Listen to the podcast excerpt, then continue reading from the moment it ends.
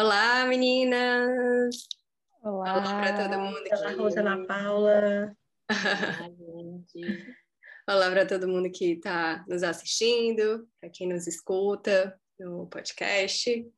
E hoje nós vamos falar um pouco sobre um tema muito, muito presente no nosso dia a dia, né? no dia a dia de, de todos nós, nas nossas relações interpessoais, nas nossas rotinas, é, que é ouvir, falar e dialogar.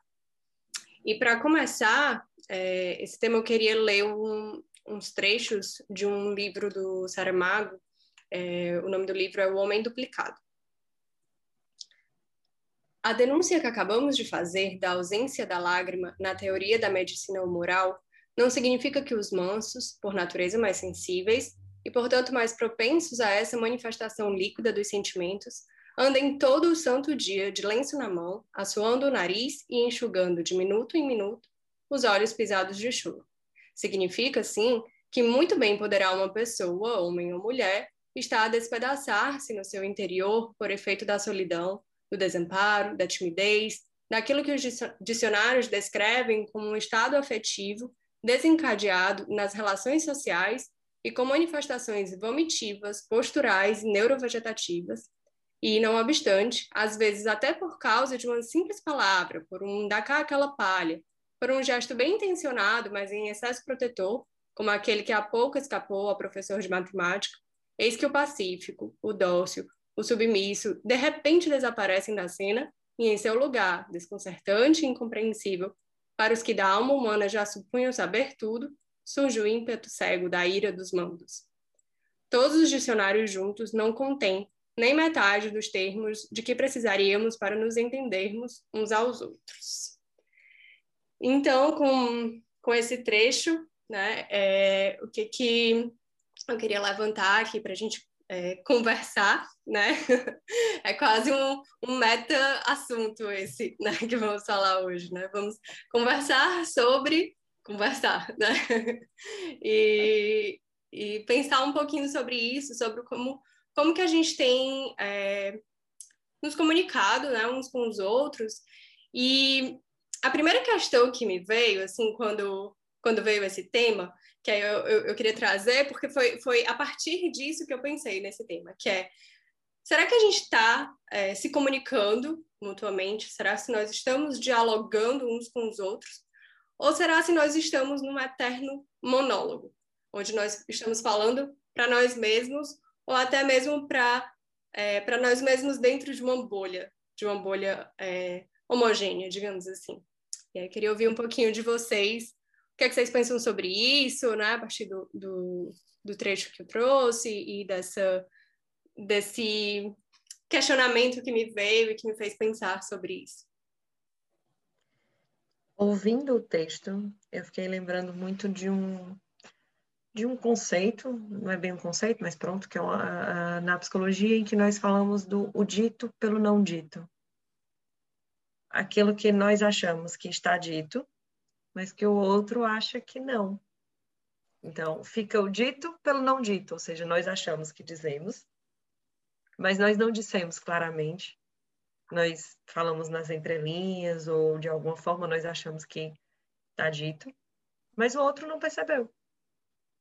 E pelo outro não ter percebido e por nós não termos falado claramente, ou seja, por nós não conversarmos sobre, acaba por se tornar um mal entendido e se aquilo não for conversado? Isso pode gerar né, uma, uma, pequena bola de neve e, e causar, causar brigas maiores e causar desentendimentos maiores. Eu acho que, que passa por aí. A gente nem sempre se comunica aquilo que a gente realmente quer e aquilo que realmente é, será preciso para esclarecer um assunto mas por, por nós termos a intenção de, a gente pensa que esclareceu, quando na verdade não esclareceu. E isso acaba por tornar desalinhos na comunicação. Como já diria o Chacrinha, Terezinha, um comunica se estrumbica, não é? Exatamente. É. Eu estava ouvindo vocês e pensando, ah, já já é a hora de eu, de eu começar a falar, né? Então, é, eu fico pensando que até a fala é, é acaba sendo um monólogo mesmo.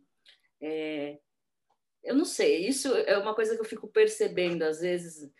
Veja quando você está conversando de um assunto totalmente aleatório com, com um colega, com alguém, com a família, não sei, qualquer pessoa. Aí você lá está contando a história da sua vida, né? Então, quando eu nasci, minha mãe me achou linda, depois ela não achou mais, blá blá blá.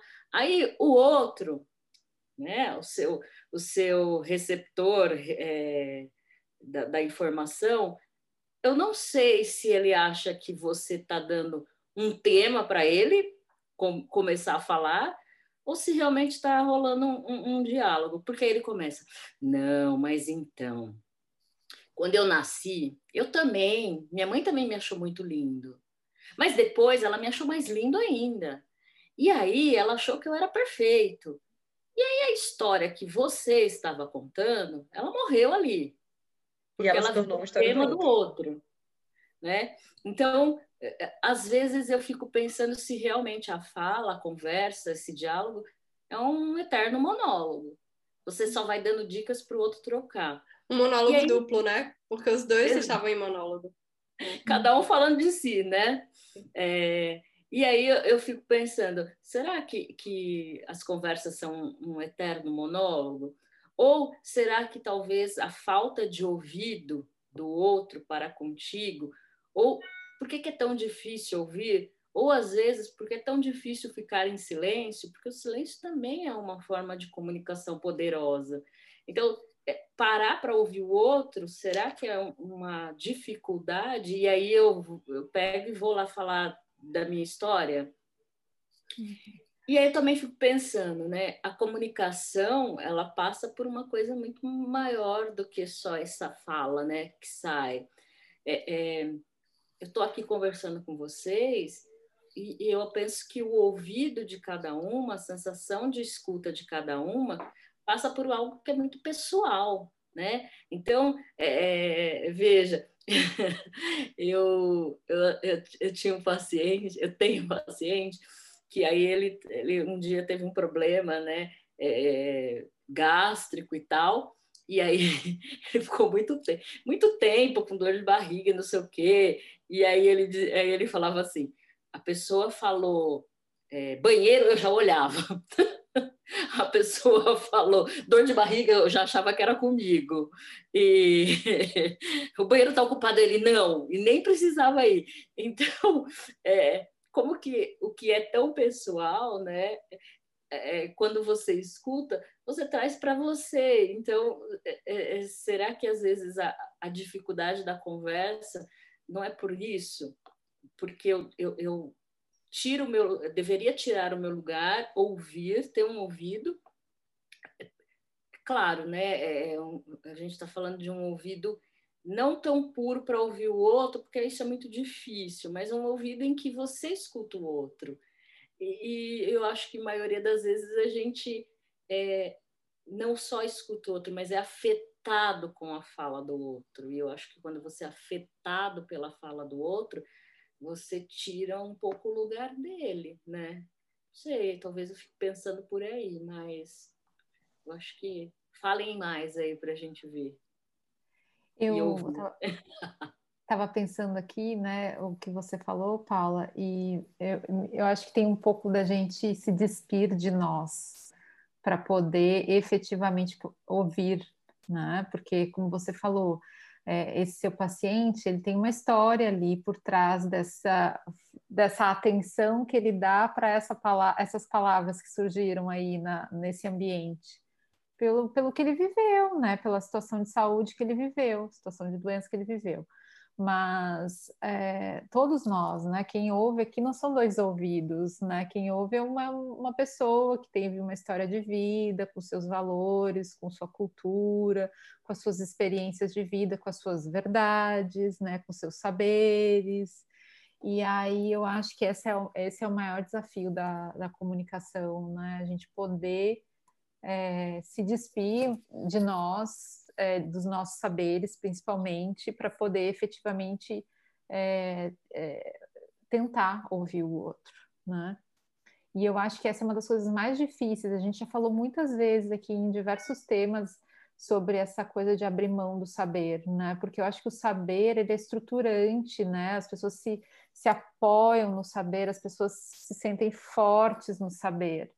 E, e, abrir mão do saber pode gerar uma sensação de vazio, de insegurança, de, é, de bases não sólidas, que pode ser muito angustiante. E a gente já falou aqui da angústia. A angústia é a gente poder lidar com a falta, né? Como é que a gente consegue lidar com a falta do saber para poder ouvir o outro, né? É poder, às vezes, é, é, pode pensar assim, ah, é quase que se desarmar, é quase que se colocar num lugar de vulnerabilidade para muitas pessoas, né? Para outras que já, já conseguiram ultrapassar isso, talvez não, mas para muita gente abrir mão do seu saber é se colocar num lugar vulnerável, como vocês falaram, assim, dizer assim, ah, porque agora eh, a, a pessoa está falando, a gente está pensando o que, que a gente vai responder. A gente não está pensando no que, que o outro está falando, a gente está pensando o que, que eu vou responder para ele quando ele terminar de falar, né? E aí é tudo é o eu, eu, eu e não o outro que está ali diante de mim. Então eu acho que e acho que isso é cada vez mais difícil se a gente pensar na nossa pós-contemporaneidade, né? Que a gente tem usando aí os termos das redes sociais, né? A cultura do cancelamento. O que é a cultura do cancelamento? Eu cancelo aquele que não está de acordo com as minhas ideias, que não pensa como eu penso, né? Eu estou escutando? Claro que não, não estou escutando nada porque escutar é poder escutar o que é diferente do que eu penso, não só o que eu, igual o que eu penso. E aí tem uma outra coisa que eu, penso, que eu, que eu fico aqui refletindo, né, dentro disso, é, da cultura do cancelamento e dessa dificuldade de ouvir o outro, é que às vezes também eu acho que se instaura ali uma competição de verdades, né? Quem é que vence?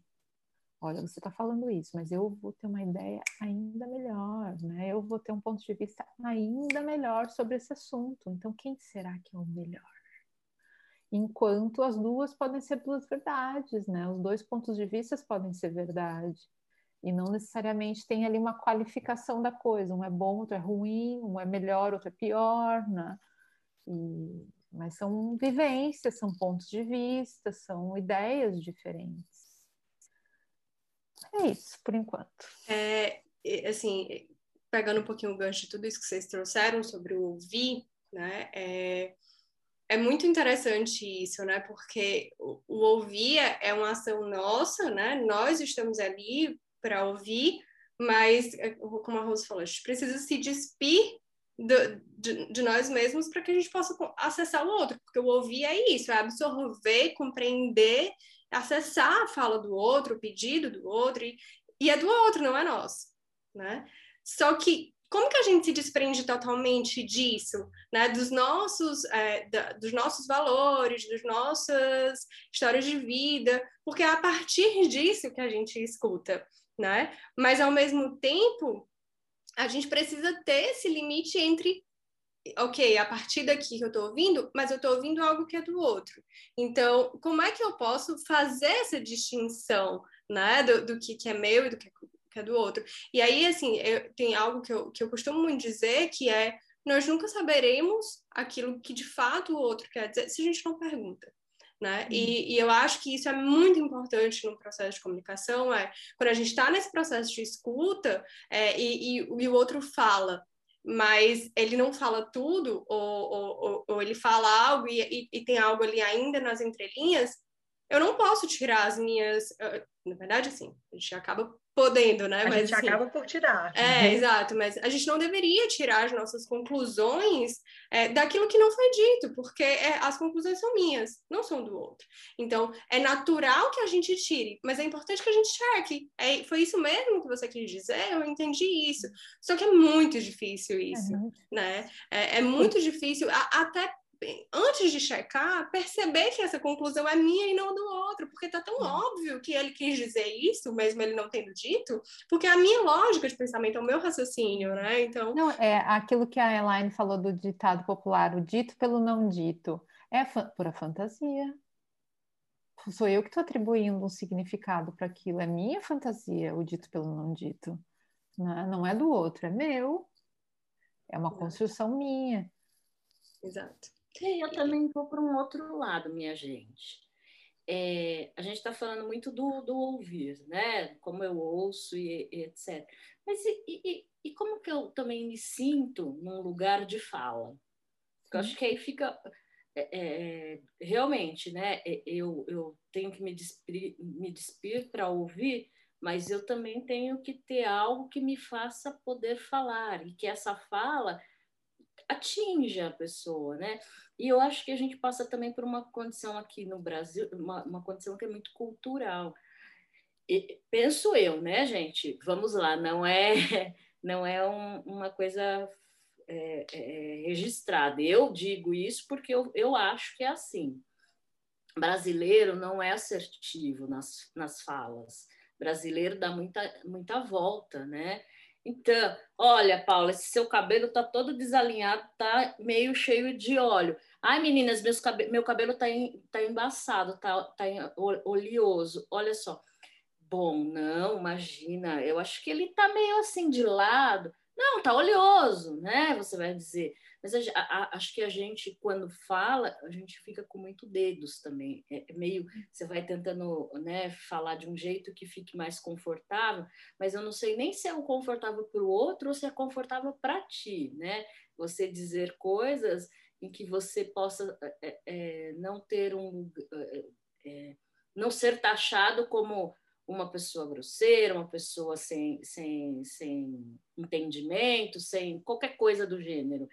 Então, eu acho que não só o ouvir, mas o falar, eu acho que ele, ele, ele, ele, absorve, ele tem muito mais importância aí, né? Se a gente for pensar, vem desde quando você é bebezinho, né? A fala é, é, é, um, é a primeira a comunicação ali dos, da mãe com o filho, né? A comunicação passa por várias fases, mas a fase é, é que a gente quer, ensina, troca, é a fala, é, é a fala. E, e, se essa fala você não consegue fazer ela de um jeito interessante, que eu digo para ti, interessante que atinge outros lugares, é difícil o outro ouvir, né? Eu, eu, acho, é, eu acho que a fala ela é importante, é, eu concordo com você, mas eu não acho que ela seja mais importante que, o, que, que a audição, né, que o escutar. Porque eu acho que quando a gente fala, a gente não fala para as paredes.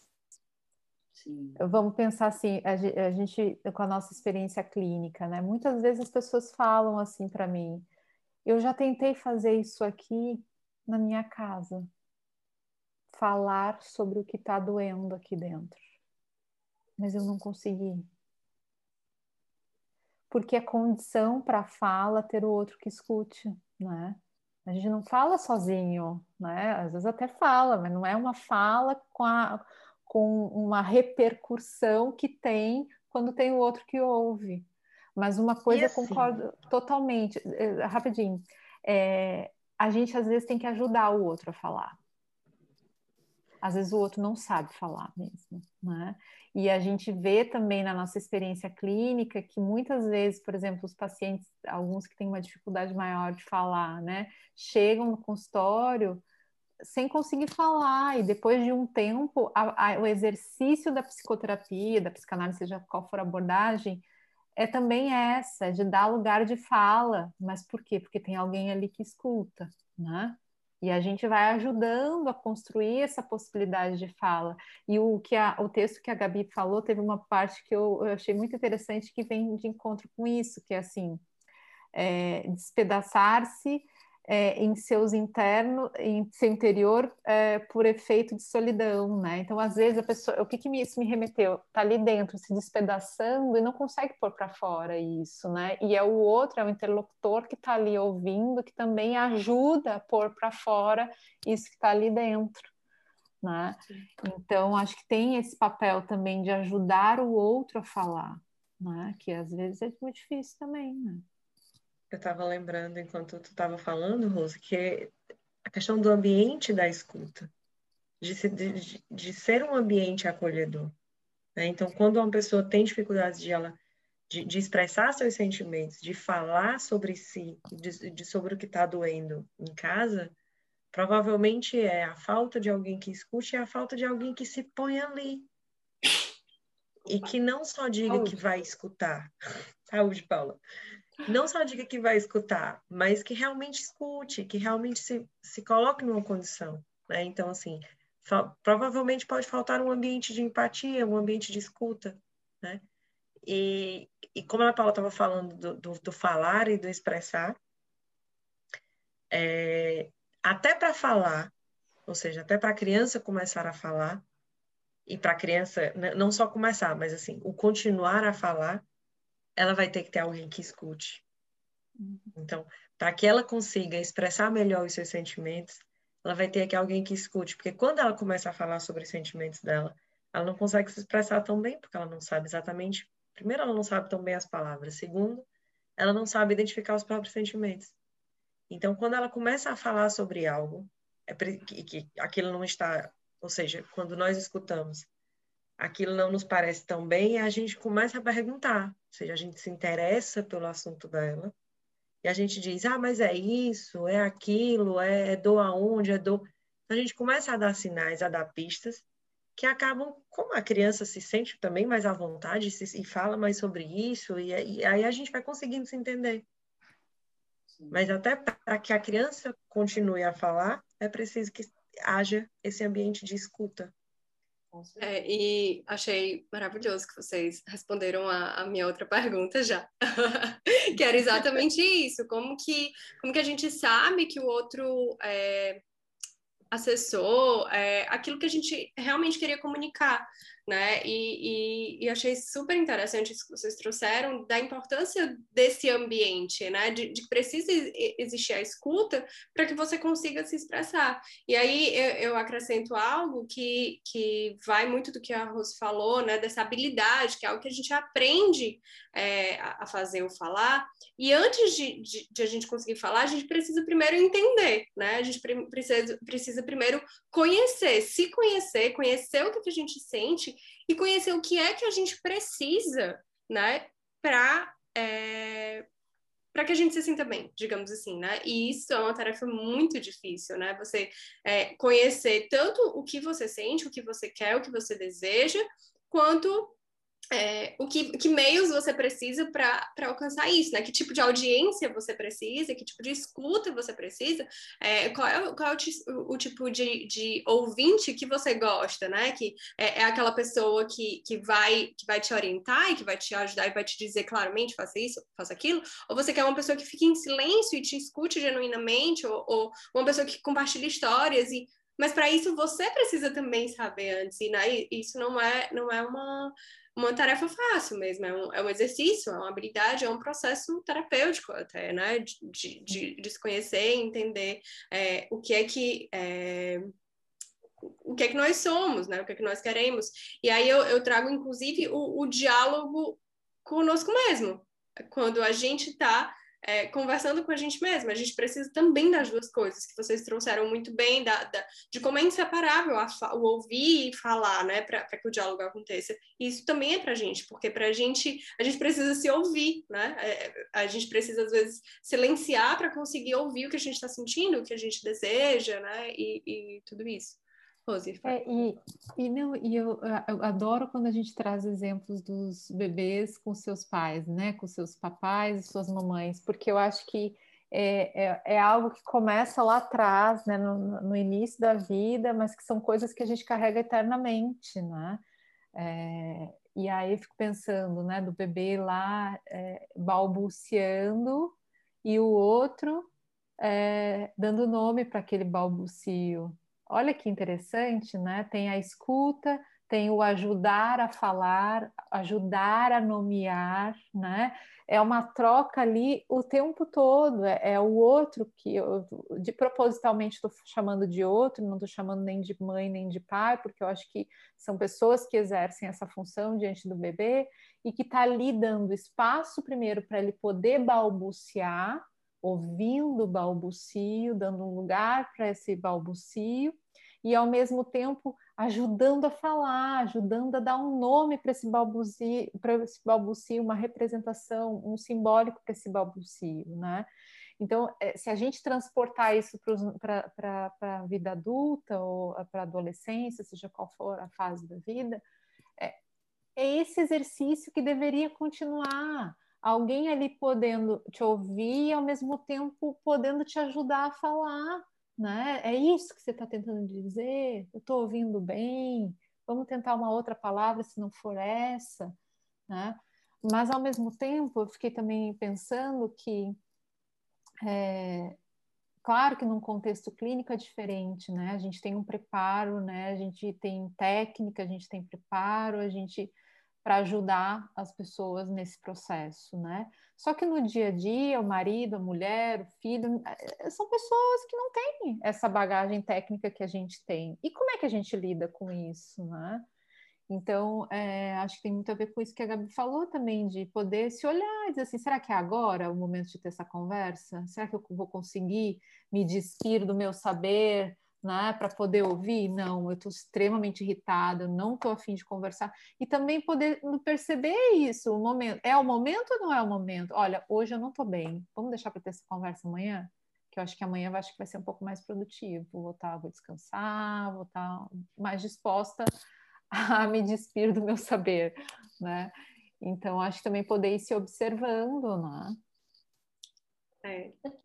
É, eu pensei aqui, né, ouvindo né, a Rose e, e Gabi, passando por esse lugar rapidinho. Sim. Vou tentar. passando por esse, esse lugarzinho de se ouvir, agora a gente é, acaba vendo em muitos lugares cursos de é, comunicação não violenta, né? Uhum. Então virou assim uma febre dentro das empresas. Eu acho importante quando é bem feito, etc. E aí eu fico, me, eu fico pensando aqui, né? A comunicação não violenta, ela vai passar por um lugar que é seu. De novo, a gente volta para o eu, né? Porque a, a comunicação, pelo menos que eu entendo, não violenta, é você não se comunicar nesse lugar. Ou seja, do jeito que Rose falou agora, é, não estou bem, hoje eu não posso conversar, hoje eu não posso né, é, é, cobrar, eu não posso é, é, é ter essa reunião, vamos marcar para amanhã. Né? Vamos... Mas então a comunicação não violenta tem a ver com o fato de você poder se ouvir, se conhecer, se respeitar e, mais ainda, colocar o outro em algum lugar, não só uhum. você. Será que passa por esse lugar? Não sei. Deixa aí para refletir, né? Não, não vou entrar em detalhes, até porque é, não é esse o tema. Não, mas eu achei muito boa Sim. a colocação, porque é um pouco isso mesmo, né? Se a gente pensar assim, não só a comunicação, mas tudo que exige a comunicação, né? Não existe é, seja no ambiente organizacional, se a gente for falar de liderança, por exemplo, a liderança não existe sem a comunicação, né? sem uma, uma boa comunicação. E tem coisas que você vai observando o ambiente, observando as pessoas, vai poder avaliar se é o momento certo de falar ou não falar. Às vezes, decisões importantes, numa esfera corporativa, ou mesmo numa esfera pessoal que você tem que abordar um assunto que é extremamente importante, extremamente difícil, e que você observar o ambiente, as pessoas, para ver se é o melhor momento de falar sobre aquilo, vai tornar essa comunicação também mais efetiva, né? Então, eu acho que isso é super importante. E uma última coisa também que eu queria falar, que quando a gente estava falando né, do, do contexto clínico, muitas vezes né, a gente se depara com primeiras sessões onde a gente tem que fazer um interrogatório praticamente do paciente, né? Que ele vem com aquelas respostas monossilábicas, assim, sim ou não, e que depois de um tempo, né, naquele trabalho, naquela construção com ele, porque realmente é um processo, né? Eu sempre me refiro à psicoterapia como um processo psicoterapêutico, né? Uma construção que a gente faz depois de um tempo, você não precisa fazer pergunta nenhuma, né? A pessoa chega e ela ocupa aquele lugar de fala, né? E ela fala sem você precisar fazer Nada praticamente, porque foi, foi uma construção, né, daquela, daquele interrogatório de perguntas atrás de perguntas, foi cada vez mais saindo as perguntas e o, e o, e o sujeito podendo ocupar aquele lugar de fala e que é bonito, né? É tão bonito poder é, acompanhar essa, essa mudança, essa transformação, e, e, que é um pouco também que os papais e mamães fazem com seus filhotes, né? Aos poucos eles vão saindo do lugar lá para dar lugar de voz para os seus filhos, né? Então, é isso. Ai, como é bom ouvir vocês. e, e, é super, é super legal porque é, eu, eu, pensei, quando pensei no tema, pensei em, em alguns pontos né, para a gente falar e pude aqui ouvir muito vocês, né? E como vocês trouxeram contribuições, muitas coisas que eu tinha pensado, mas muitas coisas que novas, né? Contribuições que, que complementaram e que ampliaram o debate, né? E, e como é importante isso, né? E, e essa é, é para mim, o que fica muito marcado hoje da nossa conversa, do nosso diálogo, é essa inseparabilidade mesmo, assim, dessas três coisas, né? Do falar, do ouvir, do dialogar, que, desse, é, desse ciclo, né? Dessa coisa cíclica e que não, é, que não se separa, né?